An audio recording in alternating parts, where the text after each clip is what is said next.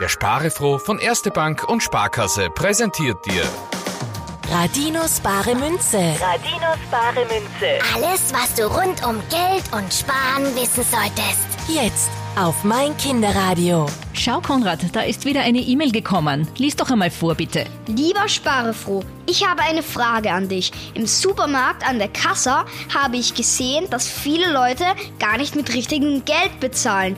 Kannst du mir das erklären? Liebe Grüße, Sophie. Das hat Sophie aber gut beobachtet. Mit Bargeld zu bezahlen ist eine Möglichkeit, aber es gibt auch noch einige andere. Mit Gutscheinen. Ja, Gutscheine, die sind meistens schon vorher bezahlt worden und somit fast so wie Bargeld.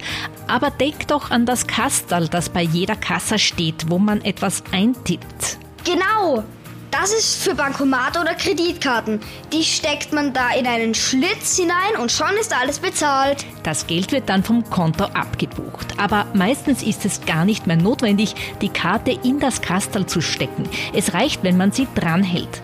Und damit es noch einfacher wird, gibt es jetzt auch schon ganz kleine Karten, die man in ein Armband stecken kann und dann einfach mit der Hand zum Kastel fährt. Oder welche zum Aufkleben. Da braucht man ja das Geld da halt gar nicht mehr aufzumachen. Ja, und ich brauche es in der großen Handtasche gar nicht mehr zu suchen. Mein Handy finde ich immer schnell und da habe ich meine Bankcard mobil drauf. Radinos bare Münze. Radinos bare Münze. wird dir präsentiert von Erste Bank und Sparkasse. Und Sparefroh.